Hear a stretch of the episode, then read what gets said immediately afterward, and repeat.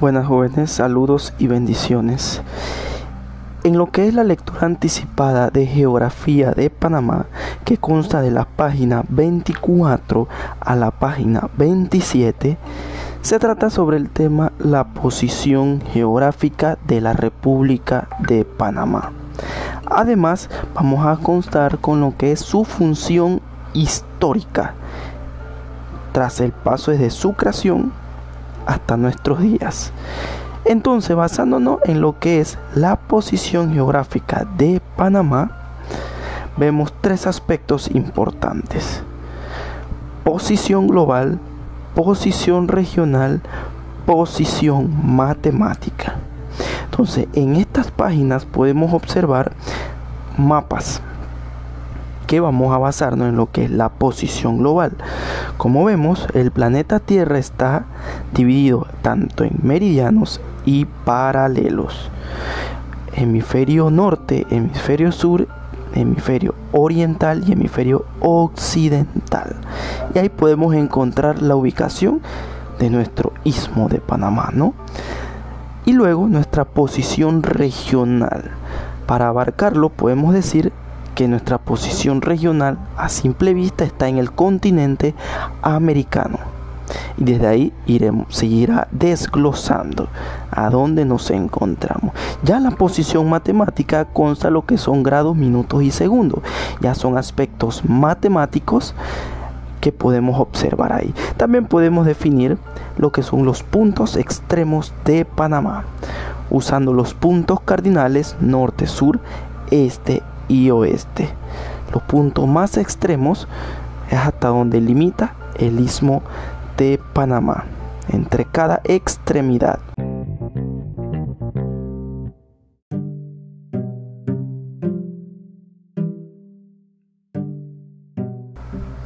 Continuando con la función histórica del istmo de Panamá en el aspecto geográfico, desde, que se desde antes que se formase el istmo de Panamá, ya era muy importante, porque cuando empezó a emerger ya el istmo empezó a mostrar características para el mundo.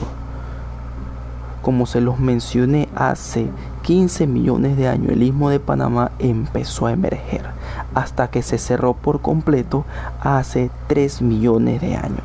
Entonces nuestra función histórica empieza desde la época prehispánica, época colonial, época unión a Colombia y la época republicana.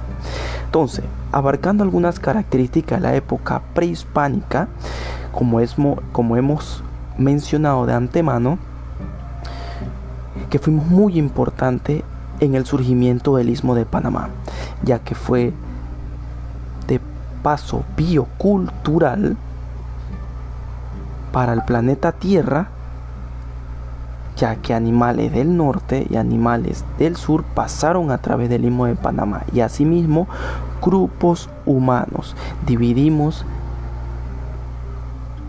lo que fue los océanos Pacífico y el Atlántico y unimos sobre todo el continente americano. Entonces, en la época colonial, muchos aspectos esenciales, el contacto de los europeos, sobre todo España, con los grupos indígenas, el avistamiento del Mar del Sur, ya se tenía pensado construir una ruta interoceánica a través de Panamá, se logró con el paso de oro a través del istmo de Panamá, desde Perú, Panamá hasta España, sobre todo los puertos importantes como Portobelo. En la época Unión a Colombia, destacando algunos puntos esenciales, desde que nos independizamos de España en 1821, ya se tenía pensado construir un canal, un canal. Ya era zona estratégica para muchos el istmo de Panamá. Claro, se inició la construcción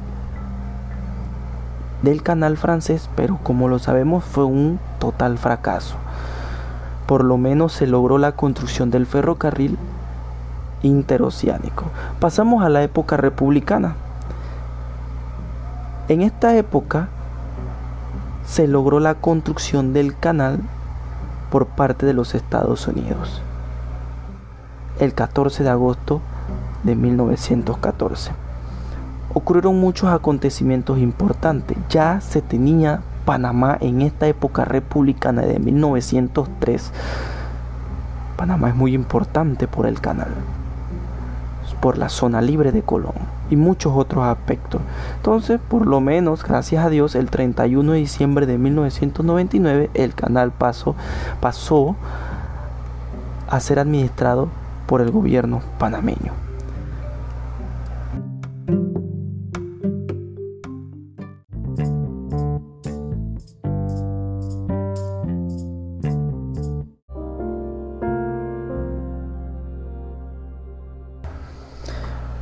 Como punto importante, jóvenes, les exhorto que lean en su libro, página 24 a la página 27, la lectura anticipada de lo que hemos destacado de antemano, posición geográfica de Panamá y su función histórica, para que podamos compartir en el aula de clases puntos interesantes propuestos por cada uno de ustedes. Así que jóvenes, que pasen un buen día y nos vemos en el aula.